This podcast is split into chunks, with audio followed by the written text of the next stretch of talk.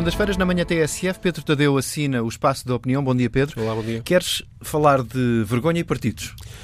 É, quando na semana passada, num ato aliás muito pouco democrático, o Presidente da Assembleia da República calou a intervenção do deputado de extrema-direita André Ventura, por este utilizar demasiadas vezes a palavra vergonha, colocou-se numa posição em que rapidamente poderia ter de ele próprio dar razão ao representante do Chega e sentir vergonha por alguns atos dos partidos que Ferro Rodrigues tem à sua frente no plenário da Assembleia da República.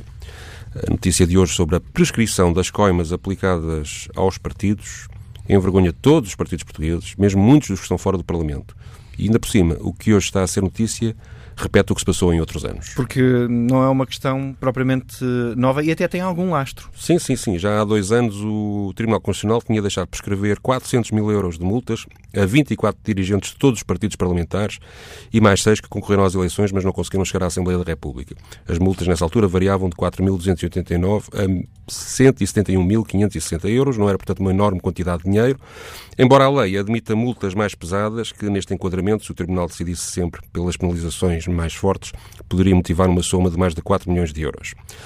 O Tribunal Constitucional não quis decidir nessa altura e por isso deixou prescrever as coisas, porque tinha dúvidas sobre a constitucionalidade da lei então em vigor. Queria que a instância que fiscalizava as contas dos partidos e das campanhas deixasse de ser a mesma que fazia o julgamento sobre as irregularidades detectadas e pediu aos partidos para mudarem a lei. Ou seja, o Tribunal Constitucional, que era quem tinha esse trabalho, não queria ser ao mesmo tempo investigador e juiz das contas partidárias.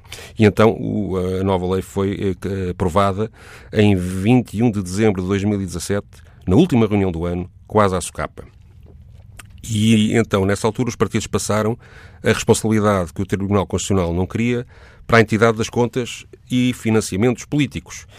Mas aproveitaram esta nova lei para poderem passar a angariar mais fundos. Antes o limite era de 650 mil euros e para terem a devolução do IVA nas compras que fizessem, o que, muitos se devem lembrar, escandalizou os noticiários do princípio deste ano.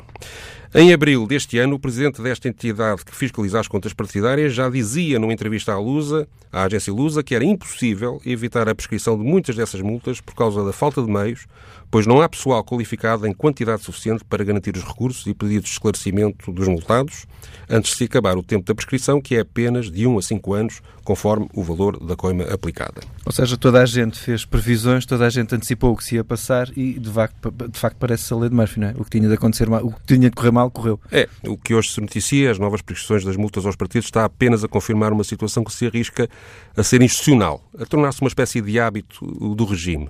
A entidade das contas anuncia que os partidos não cumpriram a lei do financiamento que eles próprios criaram há apenas dois anos, há um pequeno sururu nos jornais, nas rádios e na TV, mas na prática nada acontece. E achas que há, portanto, aqui uma uh, ligação entre uh, aquilo que está a acontecer com a questão das multas uh, e as reclamações que acontecem por parte do deputado André Ventura? E a... É, pior do que ter um, um, político de topo ou um banqueiro corrupto, é ter um sistema partidário que manipula e corrompe as leis em seu favorecimento. Estas notícias dão cada vez mais força a quem já não acredita nos partidos políticos, a quem acha que o regime democrático está estruturalmente corrompido e não tem cura. Estas notícias, que se repetem todos os anos, só dão força e razão aos Andrés Venturas da política, alimentam uma revolta de quem acha que os partidos são todos iguais e que a democracia, por isso, é uma fraude.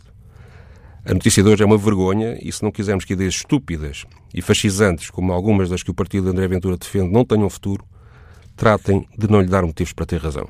Arranjar a cura dentro do próprio sistema para evitar outros problemas. A opinião de Pedro Tadeu, na manhã TSF, às segundas-feiras.